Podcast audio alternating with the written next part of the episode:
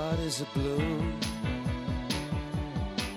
Shoots up through the stony ground. There's no room. No space to rent in this town. You're out of luck. And the reason that you had to care, the traffic is stuck.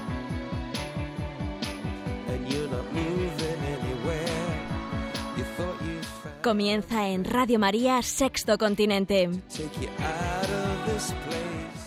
con el obispo de San Sebastián, Monseñor José Ignacio Munilla.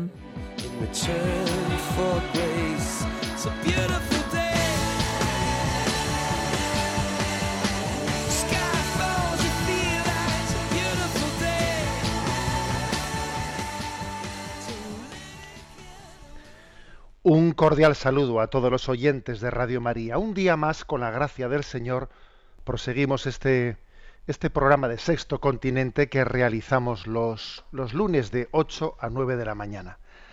Ayer, eh, pues estábamos en el, comenzábamos la semana decimosexta del tiempo ordinario y en el domingo se nos, eh, se nos proclamaba ese evangelio en el que Jesús, en el regreso, después de haber enviado a los apóstoles de dos en dos a predicar por todos los lugares, pues Jesús acogía ese regreso de los apóstoles que venían cansados, eh, venían exhaustos de haber hecho un gran esfuerzo de predicación, y les dijo, venid vosotros solos a un sitio tranquilo a descansar un poco.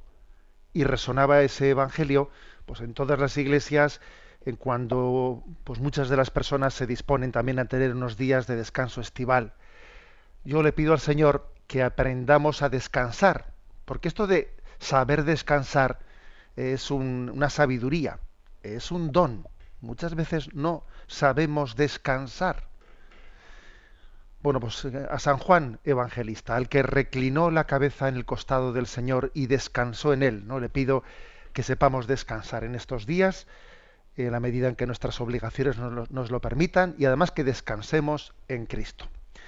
Bien, vamos adelante con este programa de Sexto Continente que realizamos pues, en interacción con los oyentes a través de la cuenta de Twitter con el nombre de arroba obispo Munilla, a través del muro de Facebook que tiene el nombre también de José Ignacio Munilla, a través de una cuenta de correo electrónico en la que muchos oyentes formulan sus preguntas con el nombre eh, que tiene el nombre de sexto continente arroba.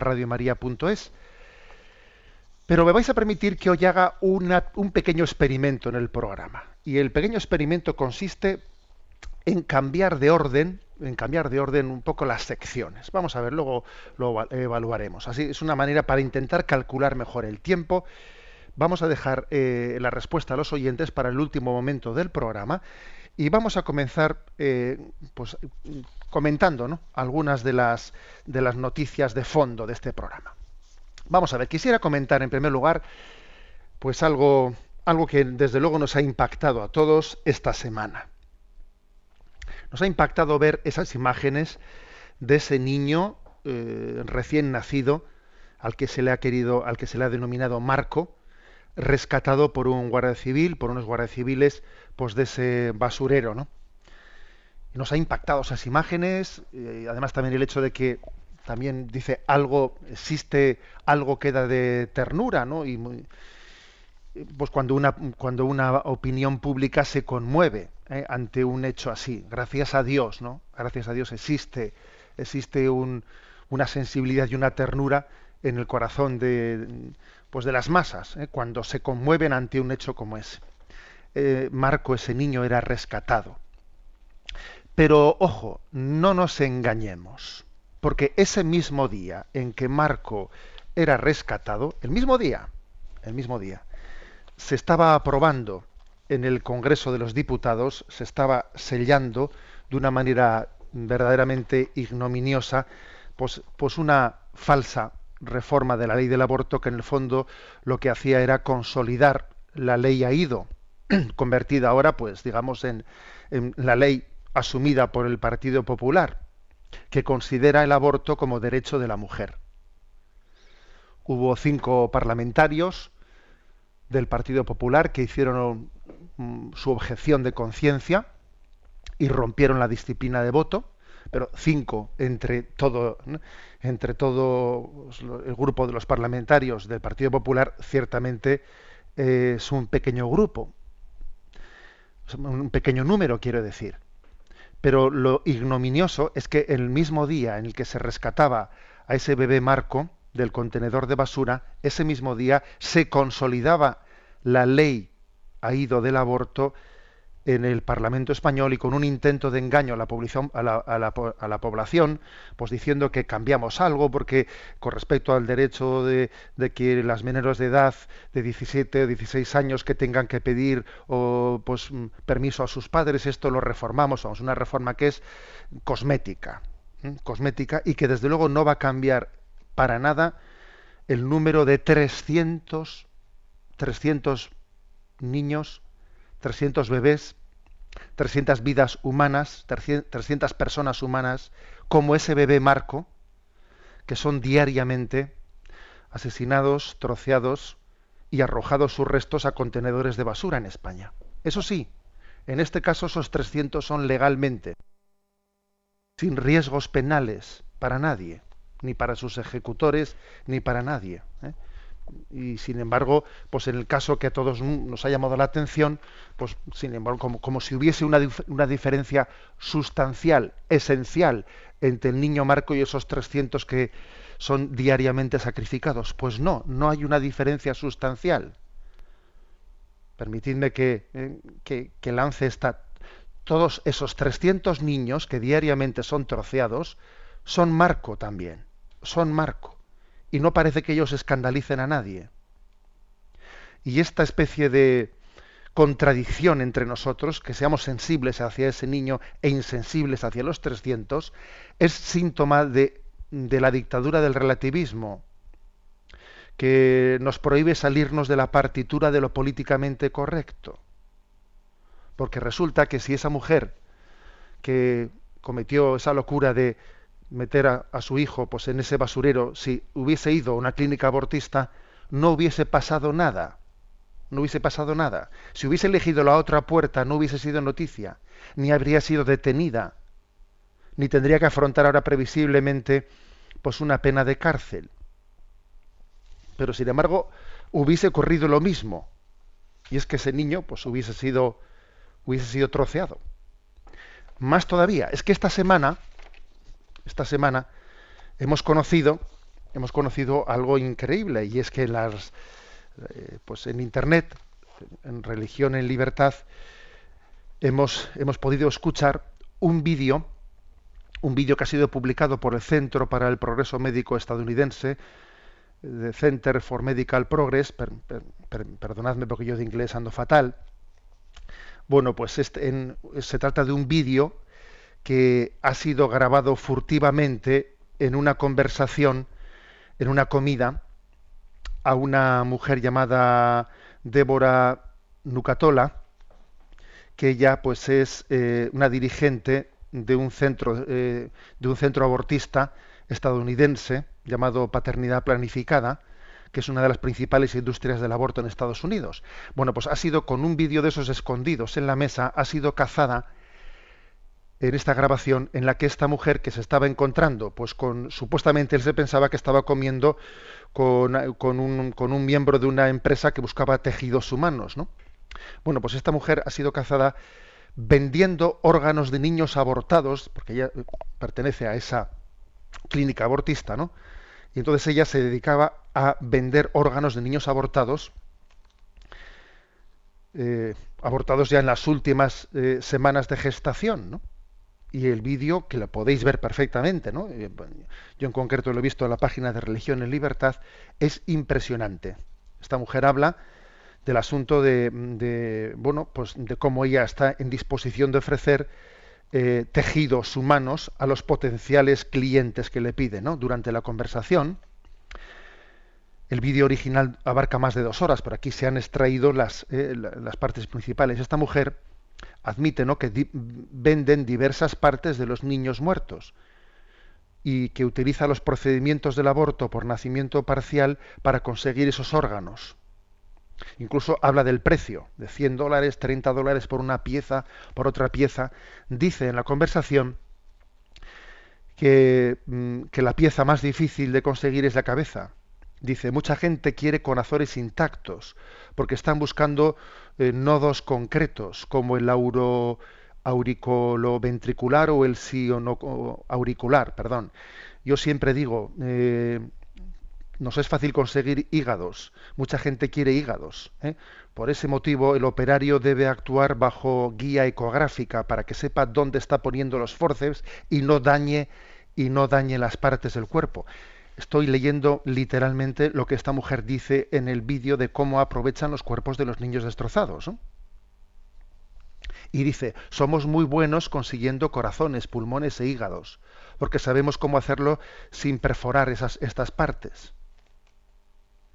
Esta mujer explica que la mayor dificultad la tienen en extraer bien el cráneo y confiesa que los aborteros intentan cambiar la forma en la que el niño, eh, en la que viene el niño para facilitar la obtención limpia de la cabeza. En general, con la cabeza lo que hacen algunos es intentar cambiar la orientación del feto. Dice, si la pones de forma que venga de nalgas, hay una dilatación cuando sabe que te permite, en el último caso, sacar intacta la cabeza. Bueno, todo esto forma parte de un vídeo que tenéis perfectamente colgado en las redes, en el que, en concreto, en esas clínicas de Estados Unidos, eh, que practican abortos en las últimas, ¿no? ya digamos, en los fetos muy desarrollados, de cómo venden, venden esas partes del cuerpo de los niños abortados. Por si alguno tuviese dudas de la veracidad de tal cosa, ha salido otra estadounidense llamada Abby Johnson, una conversa, una conversa diciendo cómo ella, ciertamente eso es verdad, y durante ocho años ella lo ha hecho, y lo ha dicho públicamente. Yo hice esa barbaridad, la hice, y vendía partes de los cuerpos de los niños abortados.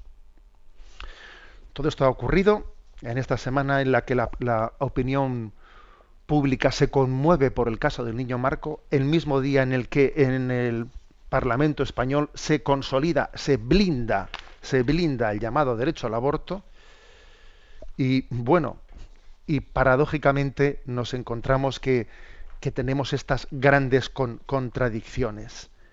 La vida es sagrada no porque un parlamento no porque un parlamento lo decida. La vida es sagrada en sí misma. No es la decisión del parlamento la que hace sagrada la vida, sino que es la vida sagrada la que permite que un parlamento se constituya. Porque si no existiese una vida, ni siquiera habría parlamentarios.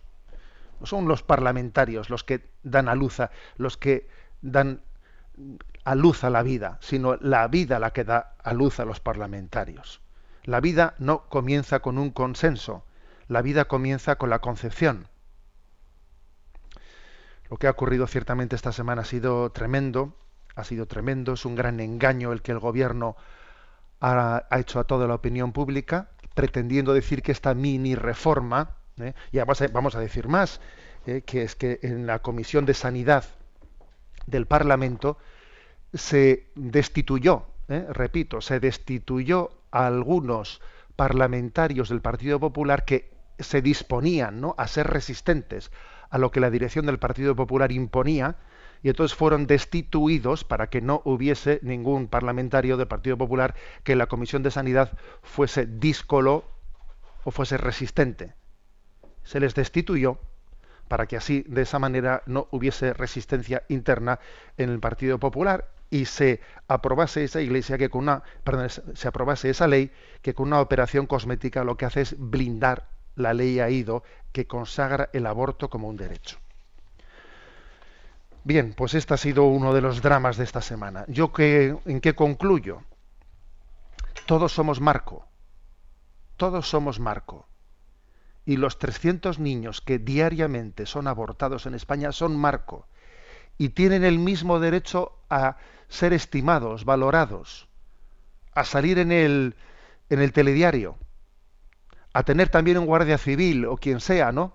Que les proteja. Ese guardia civil que cogió a Marcos, imagen de una sociedad, eh, son las manos, las manos sociales, ¿no? La sensibilidad social de alguien que rescata la vida. Ese guardia civil, en ese momento, estaba representando a los rescatadores, a esos que hacen operaciones rescate en las puertas de las clínicas abortistas. Sí, ese guardia civil representaba esa sensibilidad. Pero paradójicamente, nuestra sociedad a uno les llama ¿eh? Servidor del orden y a otros les llama fanáticos. Pues no, están rescatando la vida unos y otros. Bien, hasta aquí este comentario de partida, que como veis es un tema duro, y para relajarnos un poco, os voy a poner una canción que me ha mandado uno de los oyentes. Se llama Empezar de nuevo. Yo no la conocía. Eh, tiene a Quique Pavón y a Funky como, como eh, autores de la canción. Y vais a ver que es una, una expresión hermosa de confianza en esa redención de Jesucristo que lo hace todo nuevo. En la sangre de Cristo nos levantamos y comenzamos una vida nueva. Y dice el refrán, ¿no? y viviré cada día como si fuera el último. Disfrutaré cada día como el primero. Te entregaré todo lo que soy cada mañana. Vamos a hacerle esa ofrenda al Señor de este día como si fuese el primer día, como si fuese el último día, como si fuese el único día de nuestra vida. Escuchamos esta canción, empezar de nuevo.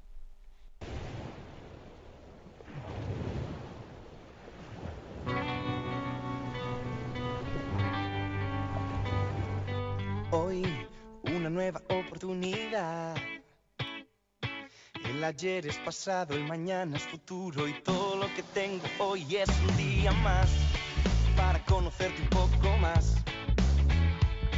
Para andar de tu lado, agarrado a tu mano, sin miedo a este mundo. Y viviré cada día como si fuera el último. Disfrutaré cada día como el primero. Te entregaré todo lo que soy cada mañana, de que sale el sol en mi ventana.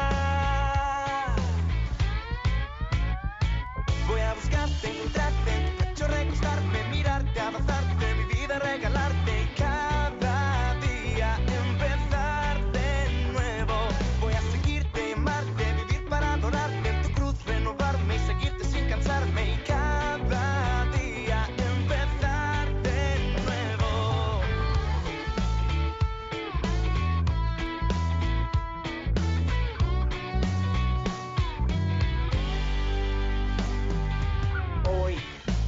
historia debe continuar.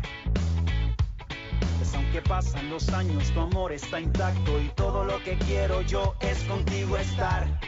Me haces falta para respirar.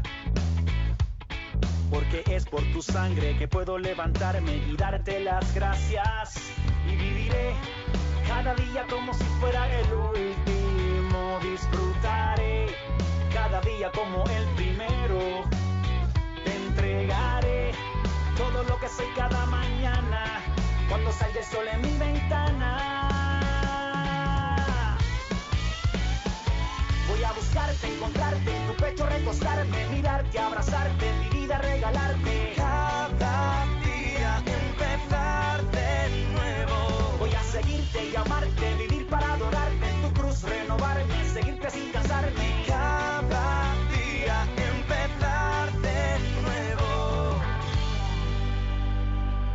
Apreté el botón y reset a mi vida. Me paré otra vez en la línea de salida. Que esta vez correré con firmes y con cuidado para no tropezarme como hice en el pasado. Voy seguro con una nueva esperanza. Contigo al lado camino con confianza. Tengo tu mano, tú has vuelto a levantarme. Hoy me agarro con fuerza, pues no quiero despegarme. Aquí voy a quedarme. Dice. Y viviré cada día como si fuera el último. Disfrutaré cada día como el primero. Te entregaré todo lo que soy cada mañana cuando sale el sol en mi ventana.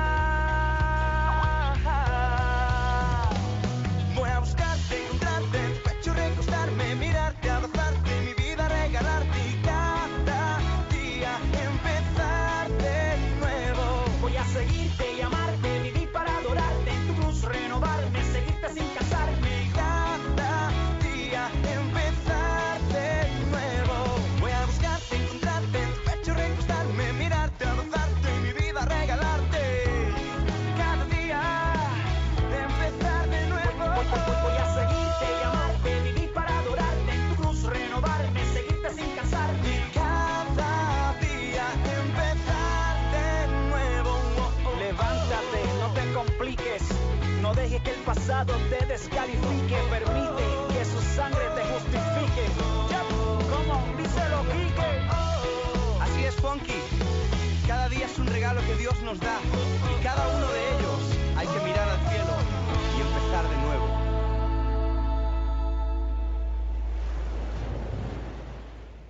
Bien, adelante, vamos a continuar en esta andadura de este programa Sexto Continente.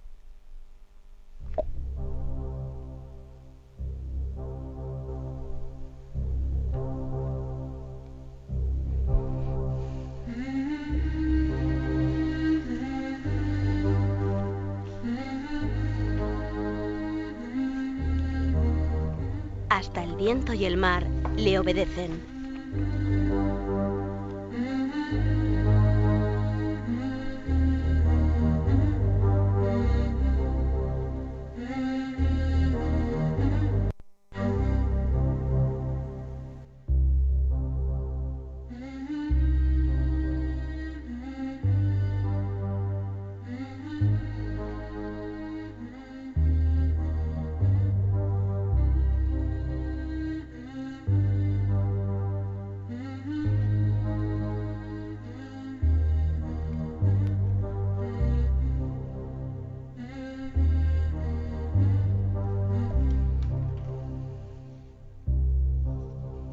Bien, en esta sección voy a abordar un tema delicado, un tema duro, que me causa tristeza, mucha tristeza tener que afrontarlo.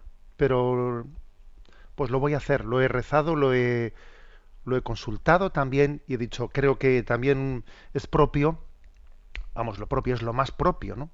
de la encomienda del pastoreo del ministerio de un obispo, pues eh, la custodia de la fe.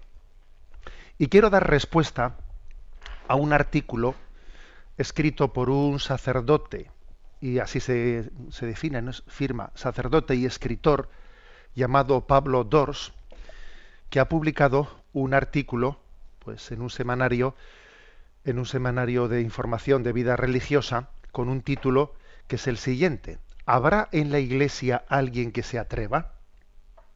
Me parece muy grave eh, el contenido de este artículo y voy a leerlo y voy a eh, pues aprovechar este programa para darle una respuesta.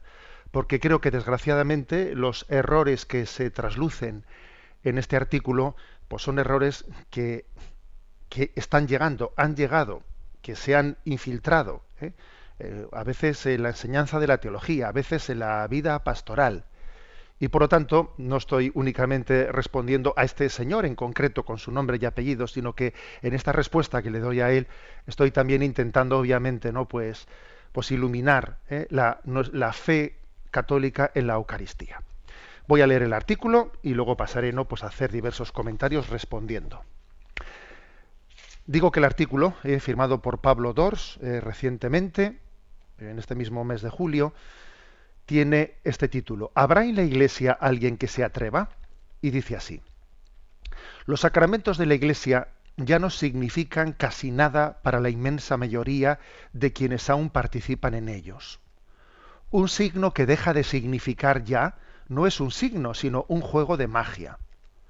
Los ritos cristianos y los símbolos en que se fundamentan han degenerado para la mayoría de los creyentes en pura magia por supuesto que los hombres y las mujeres de hoy seguimos necesitando de la magia, es decir, de palabras y de gestos que de un modo automático e irracional nos vinculen con lo trascendente, pero esa es otra cuestión. Sostengo que muchos de los comportamientos que sacerdotes y laicos durante la celebración eucarística tienen son fundamentalmente mágicos, no religiosos. ¿Te imaginas a los apóstoles arrodillándose ante el pan, o a Jesús recogiendo las miguitas del plato? Estos comportamientos reflejan que nuestra actitud ante el signo sacramental es mucho más mágica que religiosa. Para que, para que puedan significar los signos han de entenderse. La doctrina del ex opere operato, la que postula que el sacramento es eficaz con independencia de la comprensión de quien lo recibe, ha desvinculado el signo del sujeto y lo ha degenerado y cosificado. Los sacramentos hay que entenderlos, al menos en alguna medida. De lo contrario, no sacramentalizan nada, que es lo que sucede hoy en nuestros templos. Nadie entiende nada. A lo que más me recuerda nuestras misas es al teatro del absurdo de, de Beckett. Pongamos el ejemplo de la Eucaristía, cuyos símbolos son el pan y el vino. El pan es desde luego algo cotidiano, blando y nutritivo. Que el pan sea símbolo de Dios significa que Dios es algo cotidiano, que Dios es blando, que Dios es nutritivo. Pero si el símbolo es el pan, el signo o sacramento es el pan partido, repartido y comido. Así que de lo que se trata es de partir y repartir el pan conscientemente, de llevárselo a la boca conscientemente, de conscientemente masticarlo y tragarlo. Conscientemente significa a sabiendas de que no se trata solo de pan para, para los demás, sino que es, perdón, no se trata solo de dar pan a los demás, sino de ser pan para ellos, de convertirte en el alimento que alivia su necesidad.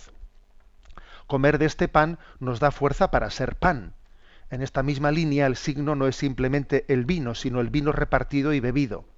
Beber de este vino nos posibilita ser vino para los demás. Y el vino es la sangre, es decir, la vida, ser la vida para los demás. Y eso de reservar la Eucaristía en un sagrario, ¿a qué viene? Nos hemos dicho que el no hemos dicho que el verdadero signo es partirlo prueba de que nuestra mentalidad es mágica es que pensamos que Dios está en el sagrario más que fuera de él. Pero es absurdo. No es que esté allí más que en otra parte. No es que está allí para es que está allí para significarnos que está en todas partes, para que lo recordemos. Dios está en todas partes, decimos, pero luego nos empeñamos en meterle en una caja meterle en unas teorías que llamamos teológicas y en unos símbolos que llamamos sacramentos, para que no, pero que no sacramentalizan nada. Solo queda una solución, explicarlo todo como si nunca se hubiera explicado, pues quizás esa es la situación. Y queda, por supuesto, realizarlo todo como si fuera la primera vez, pues acaso lo sea de verdad. Veremos entonces maravillados la potencia de nuestros símbolos, Redimiremos nuestros ritos, redescubriremos en fin su poder transformador del alma humana.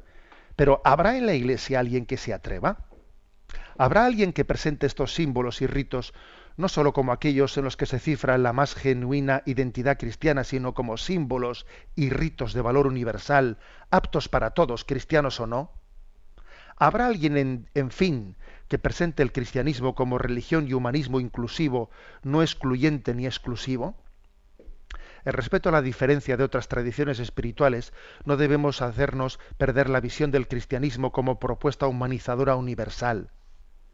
Detecto en mis contemporáneos no solo un hambre de espiritualidad, sino un deseo de recuperar de forma comprensible y actual la tradición religiosa de la que provenimos.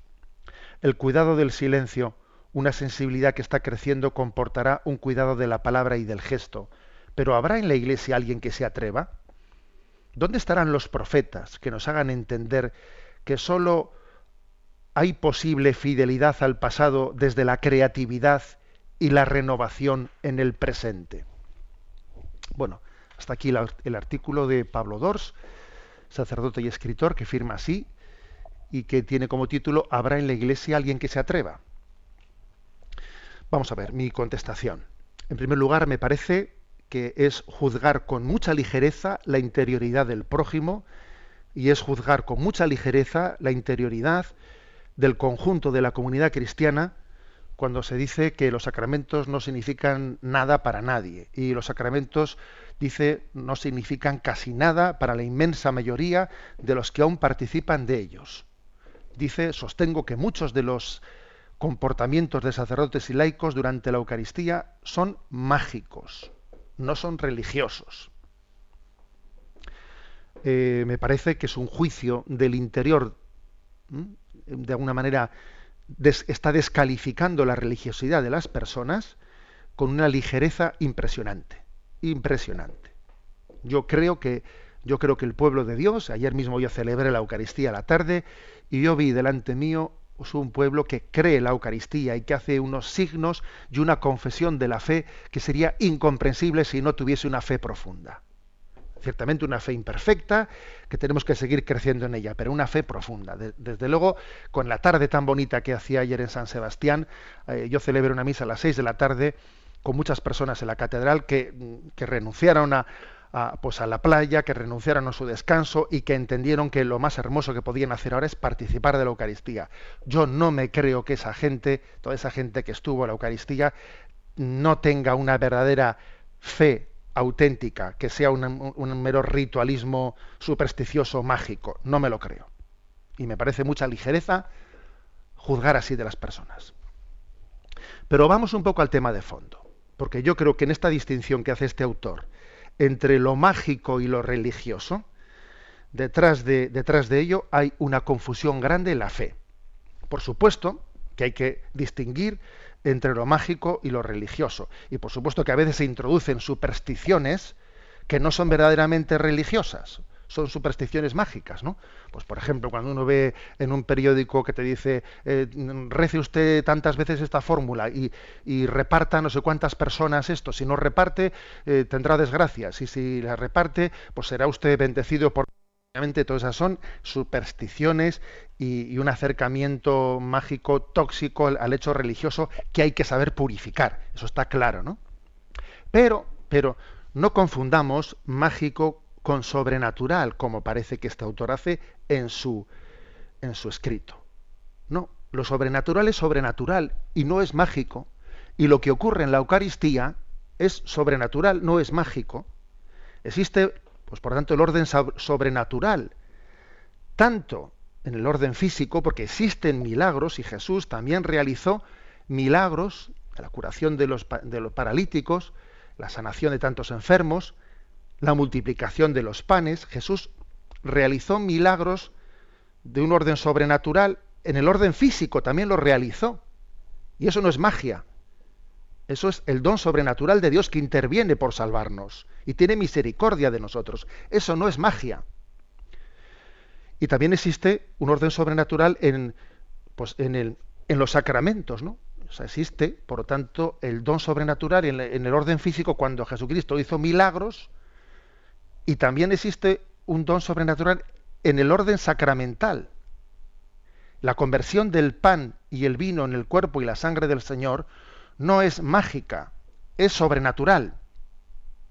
Y calificar la fe católica en la conversión del pan y el vino en el cuerpo y la sangre del Señor, calificarla o ponerla bajo sospecho de ser mágica es no entender y es alejarse de la fe católica, la Eucaristía. ¿Eh? Detrás de este artículo parecen esconderse viejos errores, ya afrontados con gran valentía por Pablo VI, cuando en un momento de crisis tremenda, pues eh, se decidió a, a, escribir ese credo del pueblo de Dios, dando respuesta ¿no? a tantos errores, interpretaciones incorrectas, después de, de, aquel, de aquel llamado aquel conocido como catecismo holandés en el que se habían introducido teorías que vaciaban de contenido nuestra fe en la Eucaristía. ¿Eh? ¿Qué ocurre? Pues que detrás de esta, de, esta, forma de entender la Eucaristía, se han, primero se habían abandonado postulados realistas para refugiarse en una filosofía subjetiva, subjetivista. Las cosas ya no son lo que son, sino lo que significan para nosotros. Y cuando uno abandonado una filosofía realista, ¿eh? cuando las cosas dejan de ser lo que son, sino únicamente lo que significan para mí, entonces, pues en, la, en el llamado catecismo holandés se hizo una pretensión de cambiar la doctrina católica de la transustanciación por la transignificación. ¿eh? Algunos teólogos como Pannenberg, como Schonenberg, etcétera, quisieron cambiar diciendo, bueno, que eso que lo que la Iglesia Católica había dicho, ¿no? Hasta ahora, lo que dijo el Concilio de Trento, que por cierto no empezó la Iglesia a creer en esto en el Concilio de Trento, sino que el Concilio de Trento recordó la fe de siempre saliendo al paso de los errores, ¿no? En el Concilio de Trento se formuló, eh, se acuñó ese término de la transustanciación. O sea, en la Eucaristía hay un cambio de sustancia. Y el pan y el vino, aunque aunque siguen siendo aparentemente pan y el vino, pasan a ser el cuerpo y la sangre del Señor. Bueno, pues entonces determinados teólogos, pan en versión, en ver, etcétera, pues intentan decir, no, este es un término ya medieval, nosotros la traducción al día de hoy de la transustanciación es transignificación. Este pan cambia de sentido para mí. Es, para mí ya no significa pan significa Jesús, significa la donación de Jesús, significa eh, que Jesús es que Jesús ha entregado su vida y yo también tengo que entregarla con él. ¿eh? No es que cambie eh, la esencia del pan, lo que cambia es el significado que tiene para mí. Bien, tal, eh, tal pretensión fue, claro, explícitamente rechazada por el Papa Pablo VI y se formuló el credo del pueblo de Dios respondiendo a este error. Y por supuesto que el catecismo de la Iglesia Católica ha reafirmado ¿no? con, con contundencia esta fe que pertenece a toda la tradición. ¿no? Y claro, daros cuenta, eh, daros cuenta de que detrás de este artículo, cuando por ejemplo dice cosas como las siguientes, ¿no? Prueba de esta mentalidad mágica, dice el autor del artículo, es que pensemos que Dios está en el sagrario más que fuera de él. Dios está en todas partes, pero luego nos empeñamos en meterle en una caja, dice. Vamos a ver, puesto que Jesucristo está presente de muchas maneras, pero la forma que tiene de estar presente en la Eucaristía es totalmente singular y distinta. ¿eh? Y está sustancialmente presente, cosa que no está sustancialmente presente en otras formas de, presencia. la presencia suprema de Jesucristo es esa presencia sustancial que Él tiene en el cuerpo y la sangre del Señor mm, y por lo tanto no es, muy duro, es muy duro el, escuchar en este, en este artículo cosas como que le, como te imaginas a Jesús arrodillándose delante del pan. A ver, se me hace durísimo escuchar esa expresión, o se me hace durísimo escuchar de qué ridículo es eso que metamos a Jesús en la caja del sagrario. En el fondo, detrás de esas expresiones eh, hay una evidente crisis en la fe de la presencia de Cristo en la Eucaristía, en la presencia real de Cristo en la Eucaristía. Y por supuesto, supongo que la adoración, la adoración al Santísimo, pues vamos, pasará, será absurda, claro, desde estos planteamientos.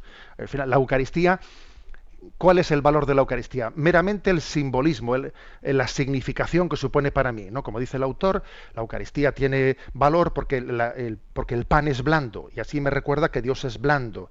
Eh, yo tengo que comerlo para asimilarlo, también yo a Dios tengo que personalizarlo. Y además el pan se parte y se entrega. Yo también tengo que... A ver, es que es reducir, reducir la Eucaristía a, un aspecto, a su dimensión catequética moral en el fondo es el reduccionismo de la Eucaristía a un aspecto ético-moral. Fijaros bien, ¿eh? que es casi olvidarse del misterio para hacer de, él meramente un elemento moral, de catequización moral. Claro que yo puedo decir que el pan, que, el pan eucarístico simboliza mi entrega a los demás. ¿Mm? Pero ojo, ¿eh? ojo, eso eso es una aplicación a lo que acontece allí. Es que allí ha acontecido que Jesucristo mismo presente está actualizando su muerte y resurrección. Luego lo que acontece realmente, ahora yo tengo que traducirlo a mi vida, pero no se reduce a un... Yo no puedo explicar la Eucaristía negando el hecho, el acontecimiento de la transformación del pan y el vino en el cuerpo y la sangre del Señor y la actualización sacramental de la muerte y resurrección de Jesucristo, negando eso como si esto fuese únicamente un, pues un símbolo, un símbolo, como, como una catequista, ¿no? Como una catequista que, pues que hace un dibujito a unos niños para simbolizarles y que utiliza el dibujito pues para explicarles a los niños una cosa. No, esto no es un dibujito hecho por una catequista, es un acontecimiento en el que Dios interviene y entra en la historia ¿eh? y transforma ese pan y ese vino en el cuerpo y su sangre, actualizando el misterio de la redención. Hemos, hemos reducido, hemos reducido eh, la Eucaristía casi a meramente a una pedagogía catequética. Bueno, eh, un paso más también quiero decir, y es que este autor, Pablo Dors, que es miembro consultor del Consejo Pontificio para la Cultura, creo que además comete eh, un error y es que desde esa perspectiva, ¿no? de lo que es eh, de lo que es entender el acercamiento a Dios desde los tres grandes trascendentales, ¿no? el pulcrum bonum iberum. Lo bello, lo bueno y lo verdadero. Son tres los principales sacramentales desde los cuales accedemos a Dios. Lo bello, lo bueno y, lo verdadero. Y claro, me parece que el autor se queda únicamente con lo bello, o como mucho con lo bueno, pero no llega a lo verdadero. Y es que los tres trascendentales están íntimamente unidos. Y si uno pretende acercarse ¿no? pues al, misterio de Cristo, quedándose exclusivamente en lo bello, o como mucho accediendo a lo bueno, pero sin creer en lo verdadero, en el fondo es vaciar de contenido. ¿eh? Porque lo, ma- lo mejor del Evangelio, lo mejor del Evangelio, no solo es que es bello, no solo es que es bueno, sino que es verdadero. Porque si las enseñanzas de Cristo no fuesen verdaderas, finalmente ni son buenas ni son bellas. ¿Eh? Bueno, por eso, que, por eso creo que esta respuesta es, es importante. Dice el autor, dice el autor que, la solución que él da es explicarlo todo, volver a explicarlo todo como si nunca se hubiese explicado, porque quizás esa es la situación. Dice, igual es que en realidad nunca se ha explicado. Pues no, don Pablo, creo que se equivoca usted profundamente. La Iglesia no comienza ni con usted ni conmigo. Existe una tradición en la que nuestra fe está en- entroncada. Gracias a Dios, la predicación del Evangelio no comienza conmigo, ni con usted tampoco. Somos hijos de una tradición y en esa tradición alimentamos nuestra explicación de la fe. Y los santos padres son fundamentales. Y los santos son los mejores testigos de la predicación del Evangelio. A mí decir que, que la solución es explicarlo todo como si nunca se hubiese explicado nada, porque en el fondo eso es lo que ha pasado, me parece muy poco humilde y sobre todo muy poco católico.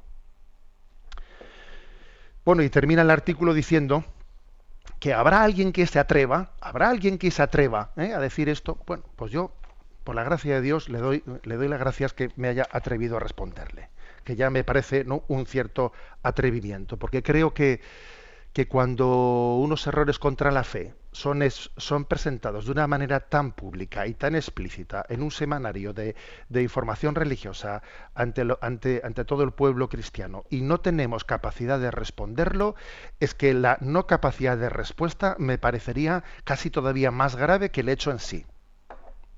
Creemos en la Eucaristía y queremos, creemos que esa Eucaristía es, primero es verdadera, que es buena, que es bella, o si quiere, lo, lo diremos al revés, es algo bello, y es algo bueno, y es algo verdadero. Y las tres cosas están conjuntadas y aunadas. Bueno, lo dejamos ahí, ha sido pues por lo tanto un comentario de respuesta a este artículo, que tiene como título ¿Habrá en la Iglesia alguien que se atreva? Y continuamos la navegación de, nuestro, de nuestro programa Sexto Continente con la siguiente de sus secciones.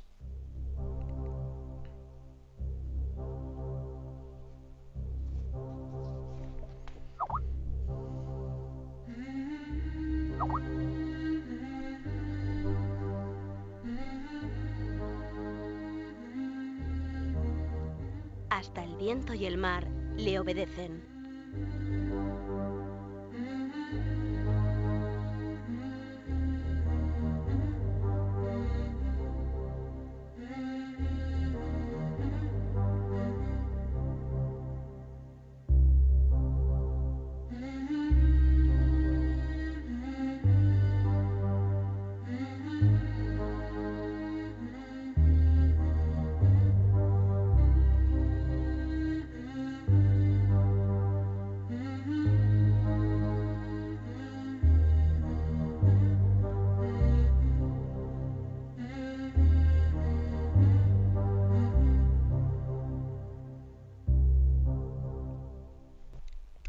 Bueno, pues hemos dicho que hacíamos hoy un pequeño experimento en el programa de hoy, que era cambiar un poco el orden, el orden de las secciones.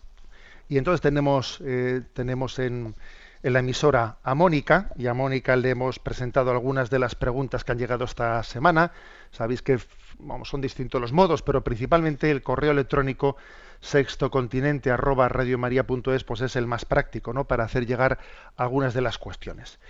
Buenos días, Mónica. Muy buenos días, monseñor. Y, bueno, te vamos a pedir que, que, nos presentes algunas de las preguntas que han llegado. Pues comenzamos con Gloria, una oyente catalana, que hace la siguiente consulta. ¿Qué podemos hacer los que vivimos en una población en la que no hay sacramento de la confesión? Yo en concreto vivo a 20 kilómetros de Barcelona y por problemas económicos y personales no puedo desplazarme a la gran ciudad. La última vez que intenté hacerlo fue al acabar una misa. Fui a hablar con el párroco y me contestó que eso era cosa del pasado y que no hacía falta confesarse siendo una buena persona. Soy una católica que toda mi vida he vivido de espaldas a la Iglesia. Recién hace dos años empecé a convertirme de nuevo. He renunciado a muchos pecados de la carne, idolatría, tibieza, etc. Pero todavía me queda mucho por caminar. ¿Qué puedo hacer? Bueno, Gloria, vamos a ver, la verdad es que nos emociona eh, escuchar esto. En primer lugar, ser fiel, eh, no cansarte y no escandalizarte porque seas testigo de los pecados eh, de los que formamos parte de la Iglesia. Eso que eso de que haya sido no pues a donde el párroco y así al terminar la misa y te haya dicho ante tu petición de si puedes confesarte que bueno eso es cosa del pasado y tal. A ver es lo suficientemente grave como para que yo creo que debieras de intentarlo de una manera un poco más explícita ¿eh? explícita eh, pienso que debías de ir a y pedirle una cita ir a verle ir a verle, sé que sé que te puede violentar un poco el hacerlo, pero hazlo porque también vas a hacer un servicio a la iglesia. ¿eh? Pídele y cuéntale cómo tú hace dos años tuviste tu conversión, cómo comenzaste un camino nuevo y que necesitas ese sacramento y le pides la confesión. Así, pides eso explícitamente. Que te vuelve a negar, a negar el sacramento diciendo que eso es cosa del pasado. Escribe una carta a tu arzobispo y cuéntaselo porque creo que también esto supone corresponsabilidad en la Iglesia y supone ver que los laicos tenéis eh, tenéis también pues una responsabilidad en la vida de la Iglesia y eso primero abórdalo de una manera más explícita y si vuelve a producirse la misma respuesta cuéntaselo a tu arzobispo porque estarás colaborando con el Señor eh, pues en, la, en el cuidado de la Iglesia. Y mientras tanto qué haces puedes comulgar no puedes comulgar a ver, yo creo que por lo que tú me cuentas, ¿no? Tú dices que hace dos años tuviste tu, tu conversión, que has renunciado a los pecados, dices, de la carne, idolatría, tibieza, pero que te queda mucho por caminar, ¿qué puedo hacer? A ver, yo pienso que comulga. Comulga, ¿eh? pues porque en tus circunstancias pienso que el Señor, eh, tú, el Señor te, te está mm, dando un deseo de santidad, hace un acto de contrición, y me da la impresión de que por tu expresión, ¿eh? tu expresión, estás luchando contra los pecados, contra los pecados de tu vida. Mientras tanto, mi, pienso que es una situación la tuya en la que en la que no me da la impresión de que por tu relato tengas pecados que, que te puedan apartar de la recepción del sacramento de la Eucaristía. Pero en cualquier caso también tu situación es suficientemente peculiar como para decirte que ante la duda hagas un acto de contrición y comulgues. Ese, sería el, el, consejo que me atrevo a darte. Y haz estos pasos, porque, porque es importante que los hagas, los que te he dicho. Y rezamos por ti, Gloria. Adelante con la siguiente pregunta. Ahora un médico que quiere permanecer en anonimato dice que escuchó la semana pasada sus explicaciones sobre la objeción de conciencia de los farmacéuticos. Me han animado a consultarle mi caso. Soy médico hematólogo, por lo que habitualmente pauto tratamientos de quimioterapia a pacientes. Pues bien, cuando estos son jóvenes se plantea que según el tratamiento pueden quedar estériles, con lo que se les ofrece la posibilidad de criopreservar, es decir, congelar óvulos y semen para en un futuro realizar técnicas de reproducción asistida. Yo soy católico y obviamente no soy partidario de estas técnicas por la manipulación de embriones y los abortos que se producen, pero en mi puesto tengo el deber de informar a los pacientes de esta complicación y opción terapéutica.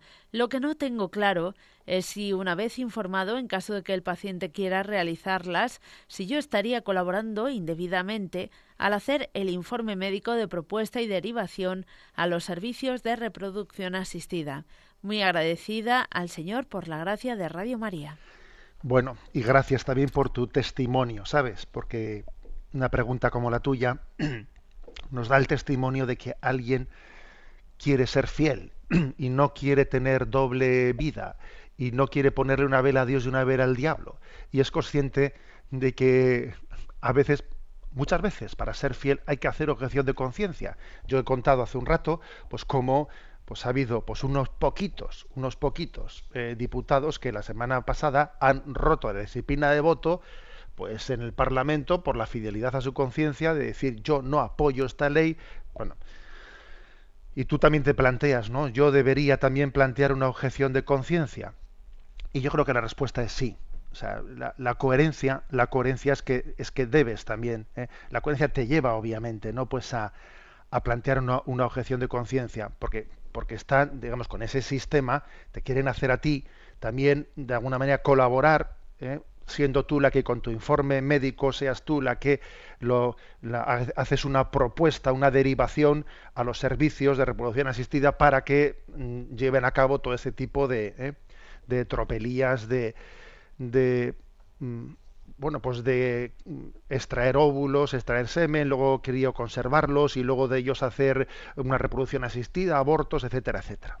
Yo creo que lo correcto es que es que realices esa objeción y yo yo creo que pues bastaría con que cuando estás tú en, ese, en, esa situación, tú a ese paciente le hables, le comentes de que existen, existe ese tipo de ofertas, pero que en conciencia piensas que se tratan de tratamientos no respetuosos con los principios deontológicos y que tú personalmente haces una objeción a ese tema y que si, si el paciente eh, entiende que debe de recurrir a ello, pues que, que, recurra a otra puerta, a otra instancia dentro, eh, dentro de, de, digamos, de la administración sanitaria.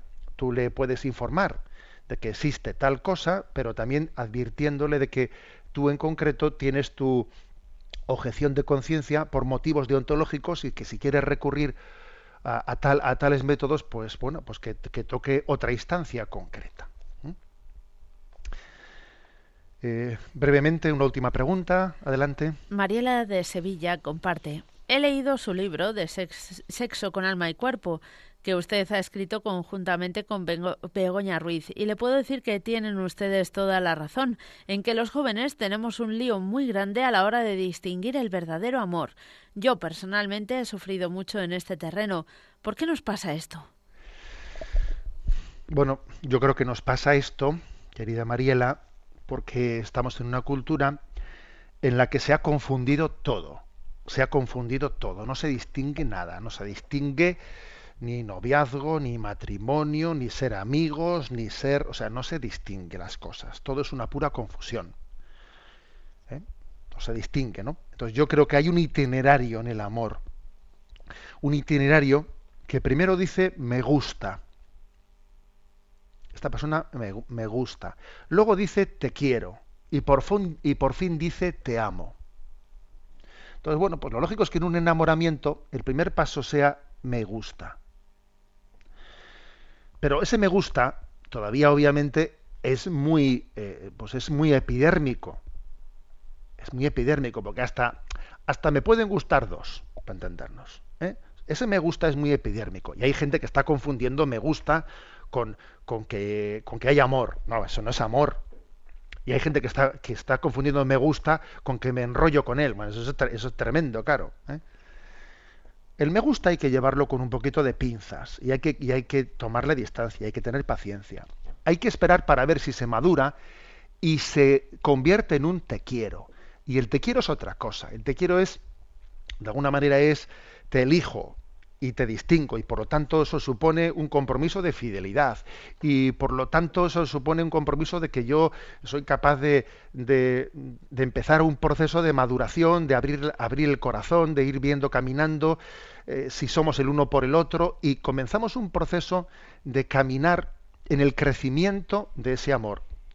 Pero finalmente lo definitivo es pasar al te amo. Porque el te amo es mucho más que el te quiero el te amo es me doy plenamente, me entrego. El amor ha llegado a la culminación y la capacidad de la, del olvido de uno mismo y la entrega plena, que eso es la diferencia entre el te quiero y te amo. ¿no? Y esto último, en el fondo, es el matrimonio. ¿Eh? Por eso entre, el me gusta, que es una fase primera, digamos, de, eh, pues, del flicteo que, que, también existe pues, en los primeros contactos. Al te quiero. El te quiero es más bien es el noviazgo, ¿no? Y el, y el te amo, y el te amo finalmente supone ese compromiso de entrega de amor. Es que la, la confusión de estos tres, ¿no? de estos tres niveles, genera mucho, mucho, muchísimo sufrimiento. Vamos con la última parte del programa.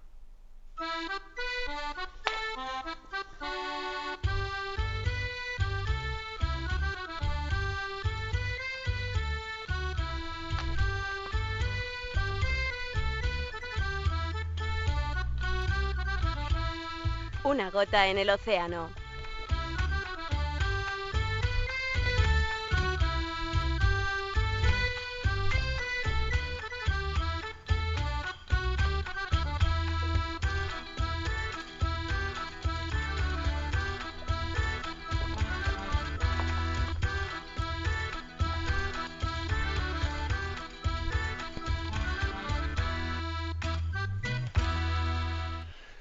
Bueno, muy brevemente, con un poquito de humor. ¿eh? Está enviado antes de ayer a, las redes.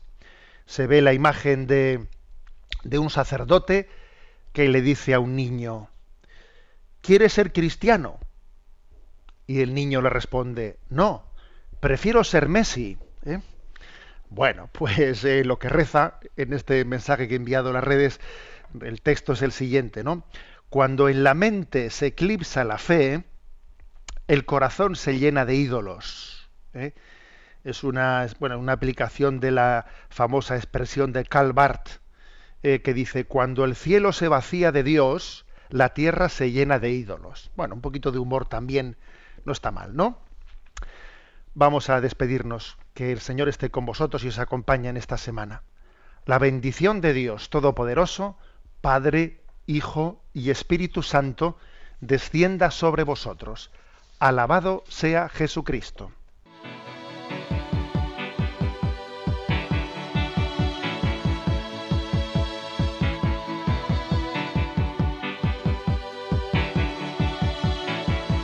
The heart is a balloon, shoots up through the stony ground. There's no room, no space to rent in this town. The reason that you had to care, the traffic is stuck. And you're not moving anywhere. You thought you found a friend. Han escuchado en Radio María Sexto Continente, un programa dirigido por el obispo de San Sebastián, Monseñor José Ignacio Monilla. Return for grace.